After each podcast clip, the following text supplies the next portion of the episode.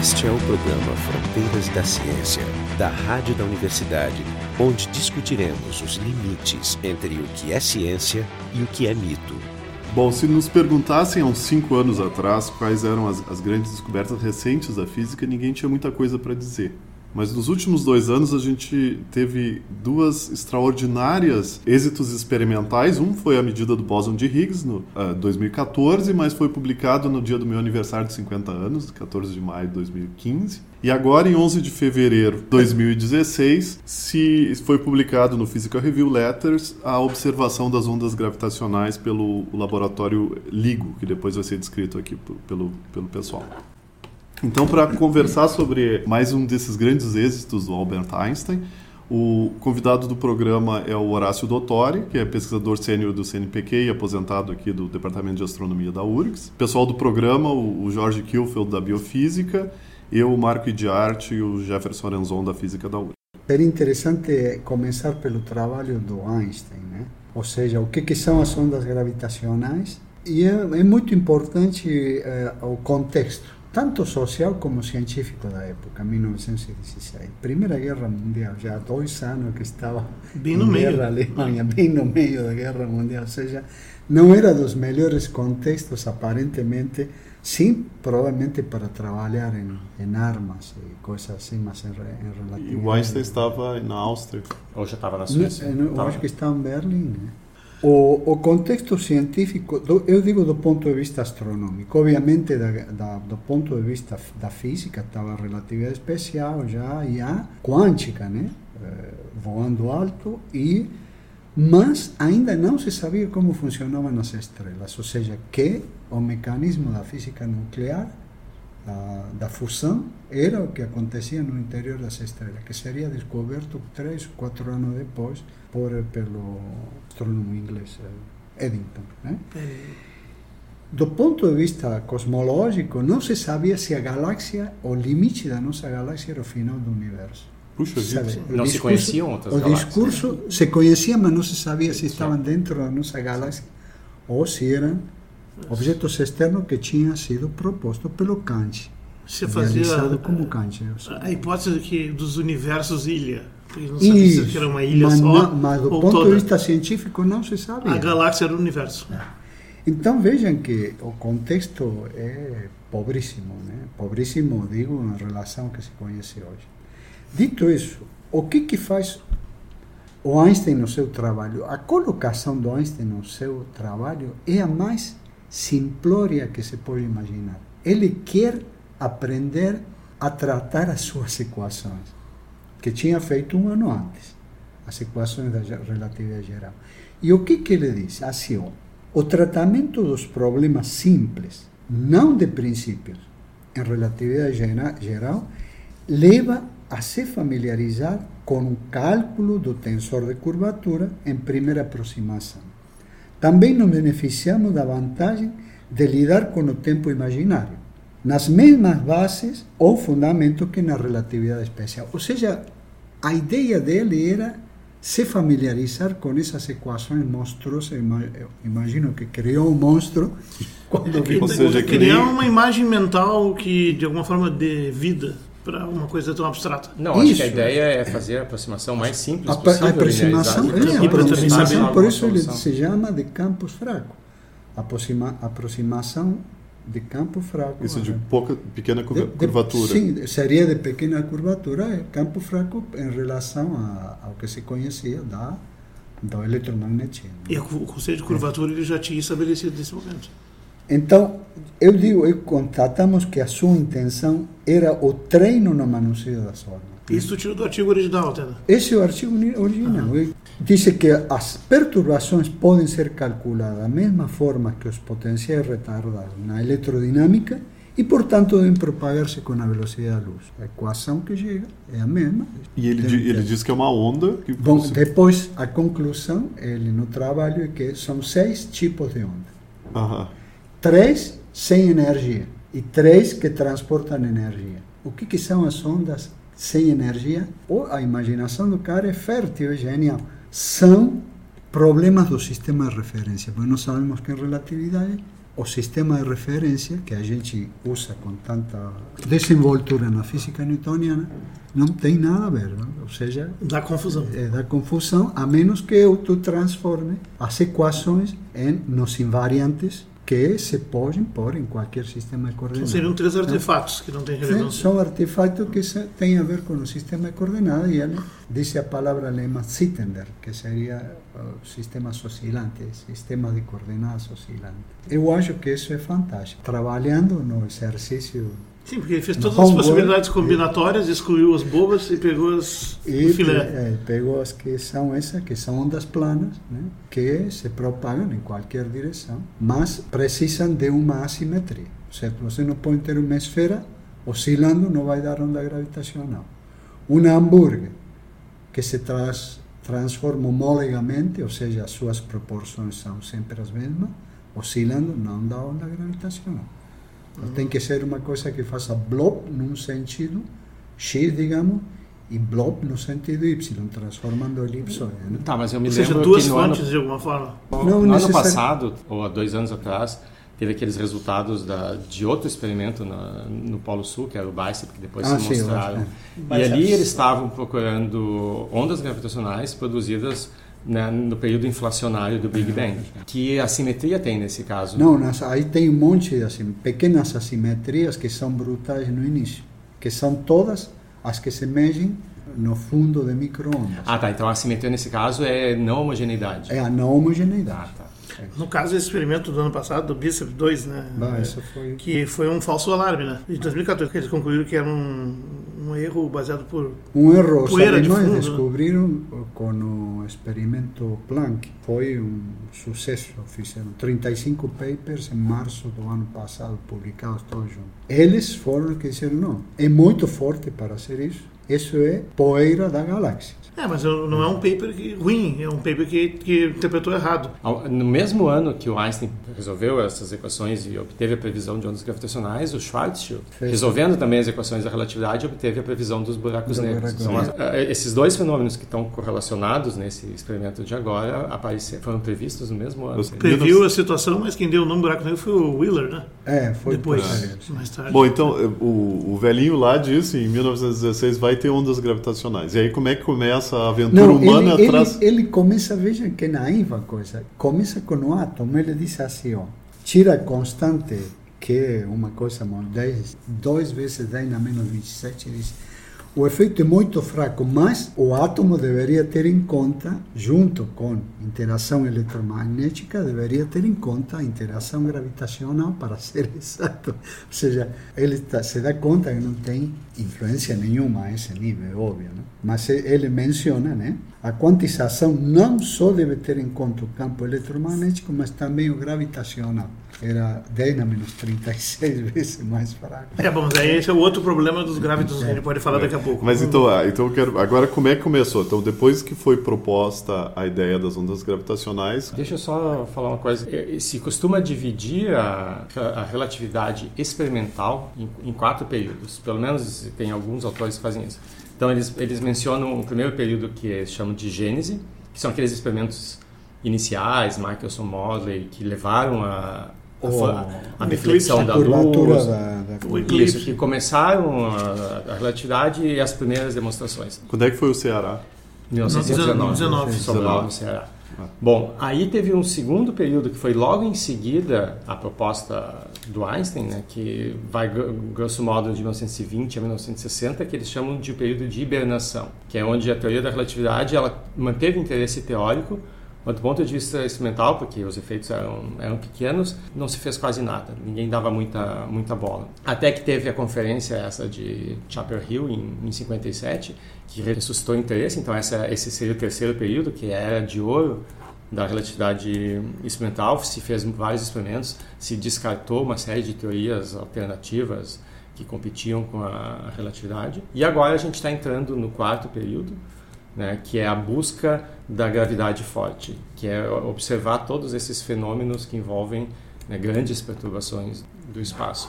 Bom, agora se sabe qual é o tamanho do telescópio que tu precisa, ou seja, detectores a partir de Weber com as barras eh, oscilantes. O que, que fez o Weber? Ele pegou, calculou para barras. Eu vi um cilindro desse na Alemanha, um cilindro que Quando é que foi isso? Quatro, 1960. Aquele cilindro que eu vi na Alemanha, que era parte da rede, é uma coisa de uns uh, 3 metros de comprimento e um metro, uma massa de alumínio cheia de detectores por todo lado que tem que comparar e, com os 4 quilômetros do, dos braços é. desse momento de agora. Tem um desenho instrumental diferente, ele está mais parecido com o das esferas, como o Grail, o micro, mini Grail, né?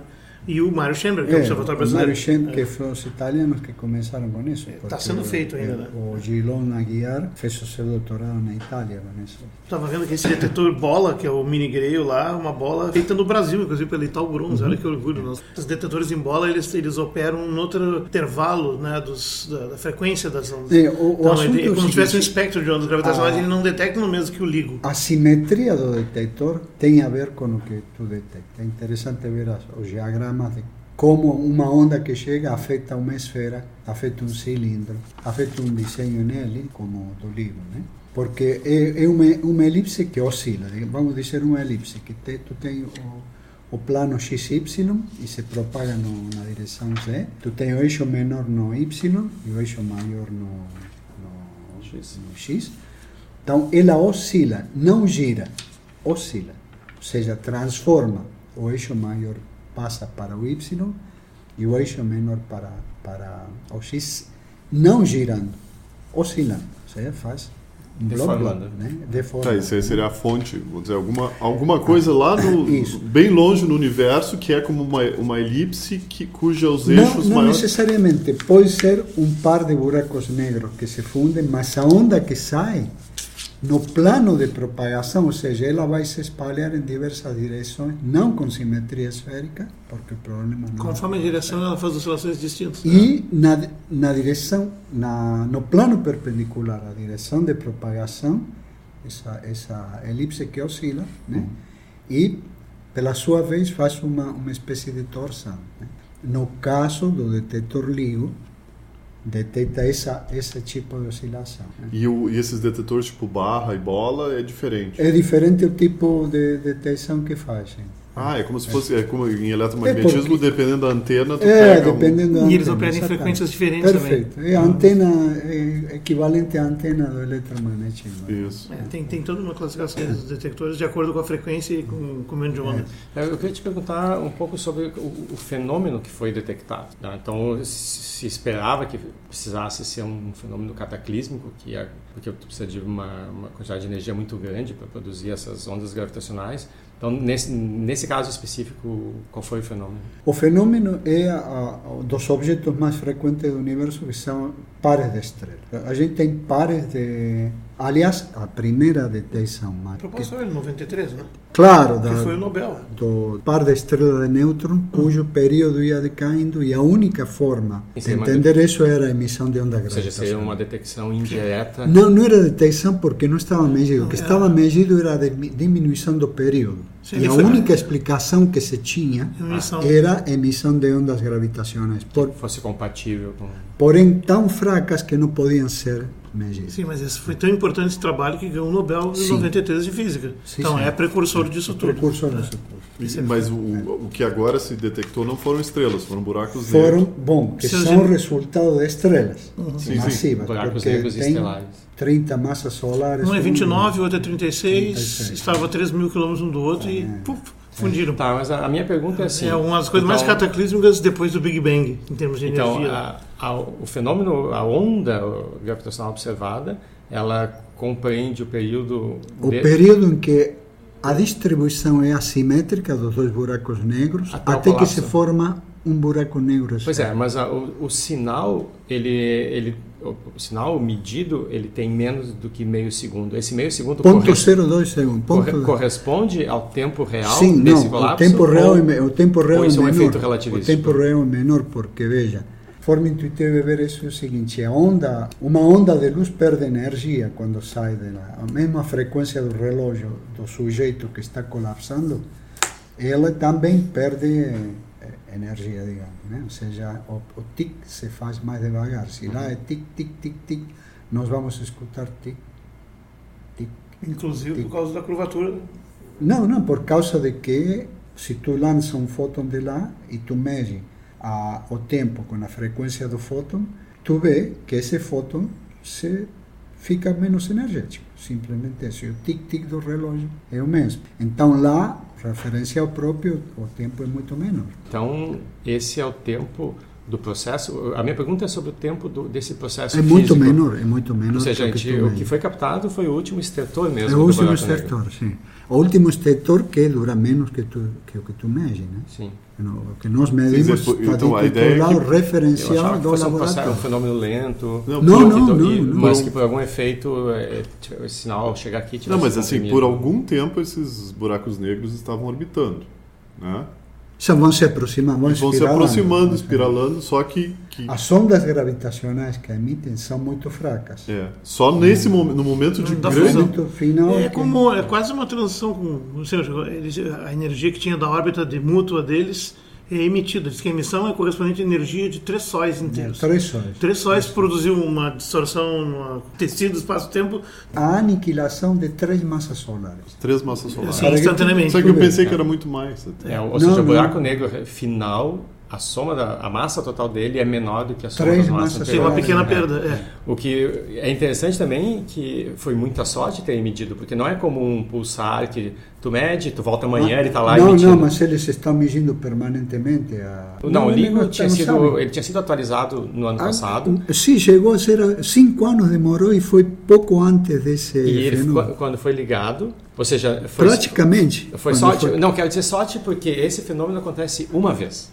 Aqueles buracos negros, eles colapsam uma vez. É, e não é toda semana Então, se não tivesse ligado na- naquele, Perdi, naquela hora. perdi o fenômeno. Independentemente da hora, dia e noite, ele está monitorando porque não, de- não importa de onde vem a de onde onda. vem. Que é diferente do radiotelescópio, É que tem que apontar para uma Tem região que do apontar, espaço. tem que apontar. E aí, É. como tu está pegando com coisas de muito pouca intensidade, a região, a área que tu pega do Isso. céu é, é, é É. Ou seja, este é um mesmo fenômeno. É até parecido com a 7. Venha de onde vier, ele vai detectar, só que com diversas intensidades, porque depende do cosseno do ângulo, enfim.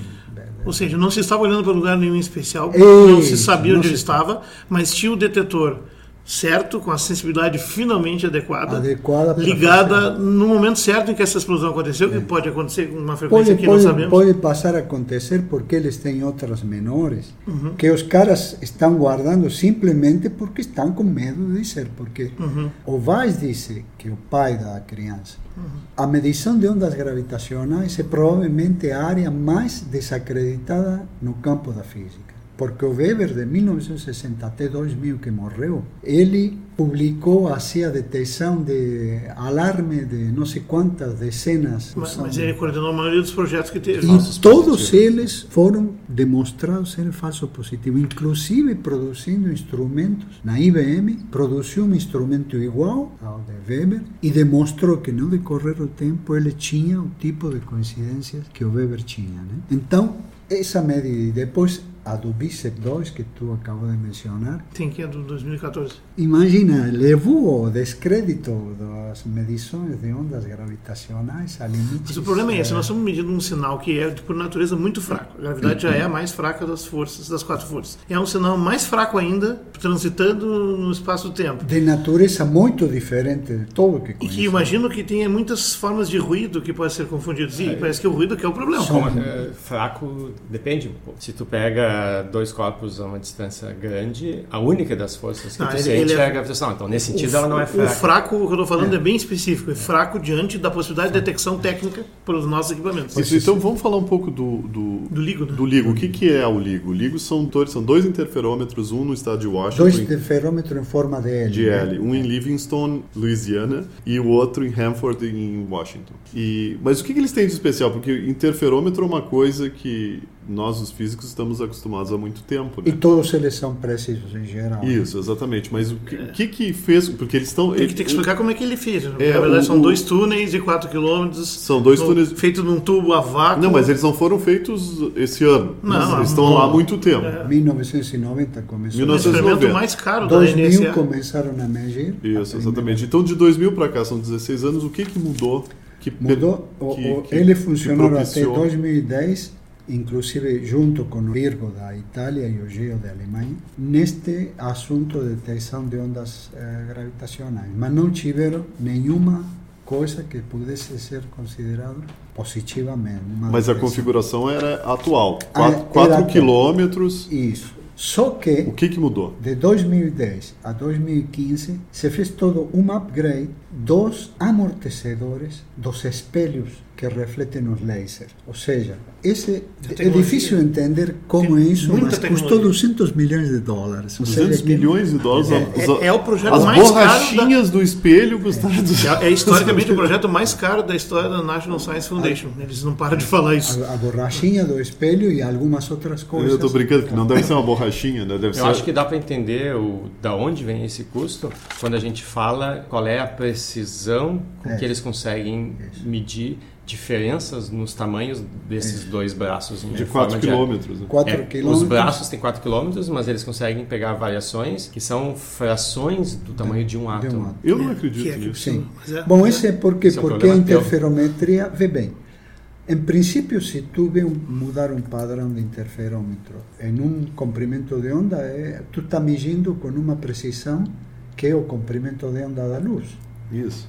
E tu já está falando de fração de Não, mas o que eu fico pensando, por exemplo, o espelho, a temperatura ambiente, ele tem uma vibração que é Não, provavelmente não, maior que isso. não, claro, mas aí que está isso que levou 15 anos sem se fazer. Toda essa parafernália de detectores por fora, por dentro, porque vê, variação de temperatura. O sol incide mais num que o outro, são 4 km de tamanho. É, braços um está nublado, tem nuvem em cima, outro Um não tem nublado e outro não tem. Não, incide num Tem- lado do túnel e no outro. Em outro não. Ventos, ah, movi- microsismos. Cara que passou num caminhão, um avião. A, a moto Harley Davidson do cara que é chefe, na última, disse que não se notava absolutamente nem a chegada da moto Harley Davidson. É, diz que as três, três conjuntos de tecnologias de tipo mecânica. Esses isoladores sísmicos, que são os melhores que tem. Posicionamento dos espelhos com maior precisão já feita. Encontrar uma fórmula multi Os espelhos estão em temperatura baixa ou eles estão em temperatura no normal? vácuo. Eles estão Eles no... estão no vácuo. Eles estão Todo no... tubo é um vácuo, é um Sim, túnel não, mas o vácuo. não significa temperatura baixa. Não.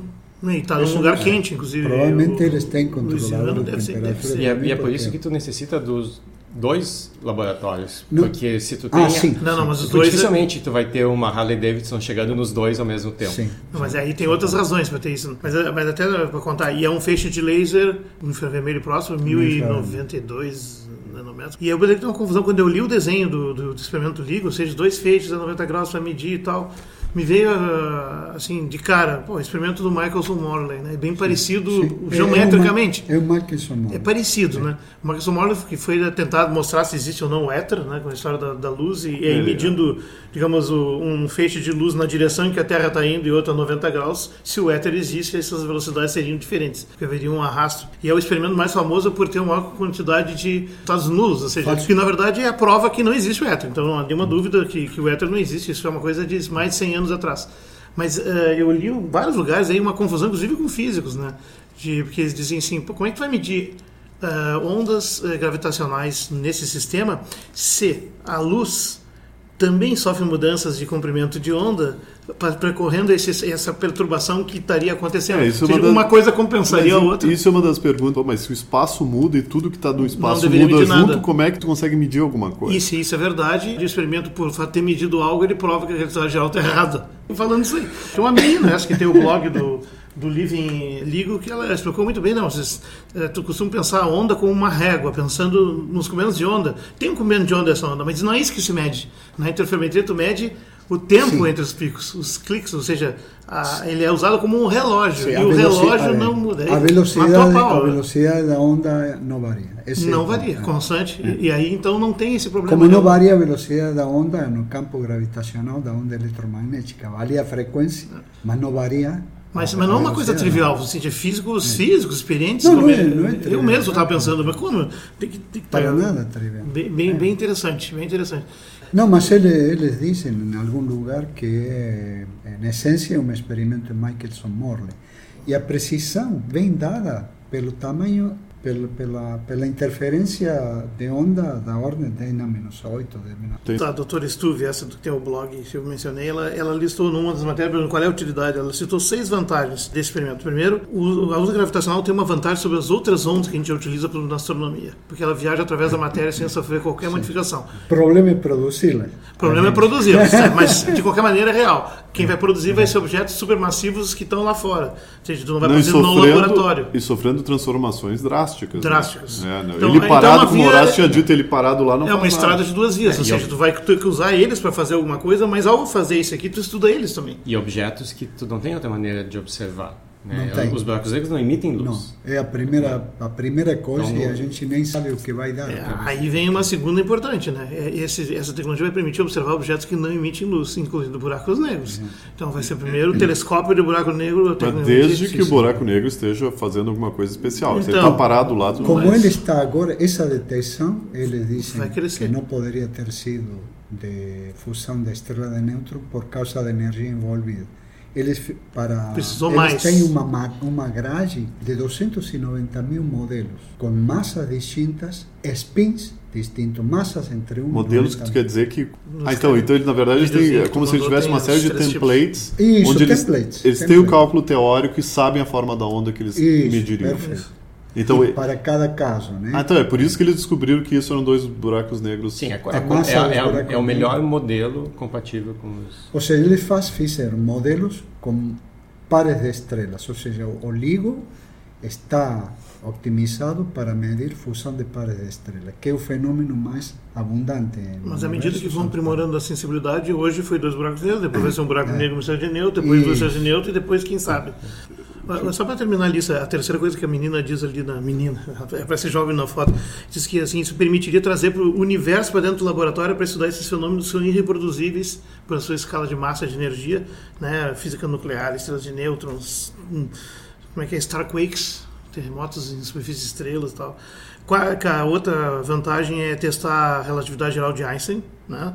Que envolve, enfim, uma força fraca. Acabou de testar. Mas, acabou de testar, mas, não, mas faria mais é, coisa. A ideia é que, por exemplo, o LIGO ainda não atingiu o seu limite de precisão. Eles ainda esperam um de três ou quatro com esse. Então, quando eles dizem testar a teoria da relatividade, a ideia é testar até onde a relatividade funciona. Não, eu digo a gente assim, não acha que a relatividade é a teoria definitiva. O, e a última coisa, é a última coisa que a moça mostra na lista lá são essas vantagens, essas tecnologias que poderão ser outros usos, basicamente de mecânica fina, os isoladores sísmicos, o, a forma de posicionamento dos espelhos, suspensão e controle da parte óptica.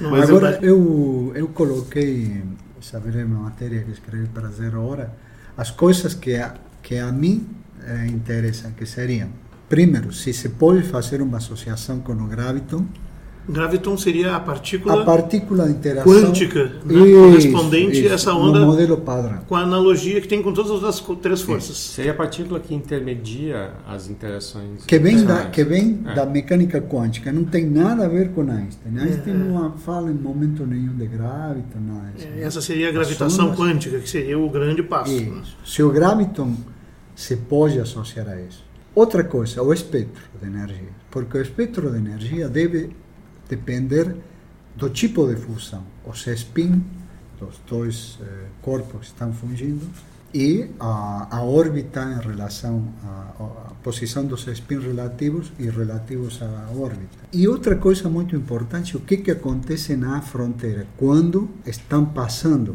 o raio de Schwarzschild de cada uma das massas, né, que estão interagindo e estão transformando-se no raio de Schwarzschild de uma massa maior que maior que as duas. Então, vai permitir essa, esse jogo de entender como acontece a física no raio de Schwarzschild. Eu acho que isso sim. sim mas, a física de dobramentos radicais do espaço-tempo. Isso, isso, isso, quer dizer, se a gente começar a aumentar a precisão do detetor, ao momento de começar a ver detalhes na porque, Detalhe, né? porque se a gente olha aqueles ponto dois segundos ele é só uma vibraçãozinha não, não parece ter não detalhe é, não, é tão, não é tão trivial porque tem tem tem spikes as vibrações assim, se vocês veem. Não, eu vi claro que, que pode ser sim, ruído pode ser ruído tem uma cara, se, né? se vocês veem que que a a medida vai a um limite que é muito baixo de ruído, aqueles spikes são muito maiores. Que ah, tu quer dizer aquilo ali pode ser a estrutura pode do, ser, pode do que está acontecendo. Sim, e- Kepler, quer dizer que o- quem sabe disso. E basta aumentar um pouco a, a Não é uma resolução coisa, não é uma coisa discreta. Não, não é, não, e é um aqui negócio essa- bem. as- as formas parece ter um timbre ali, né? Parece que Mas a previsão teórica é bem suave. Sim, porque a previsão teórica tem que rodar modelos. Os modelos, como te falei, são 300 mil modelos quase, né, em condições ótimas, spin paralelos, a or, ao momento orbital, massas em um determinado intervalo. A partir da, A gente discutiu o- a- essa detecção das ondas gravitacionais. O nosso convidado foi Horácio Dottori, que é pesquisador sênior do CNPq e aposentado aqui do Departamento de Astronomia da URGS. O pessoal do programa é o o Jorge Kilfield, da Biofísica, eu, Marco de Arte e o Jefferson Lenzon, da Física da URGS. O programa Fronteiras da Ciência é um projeto do Instituto de Física da URGS. Direção técnica de Francisco Guazelli.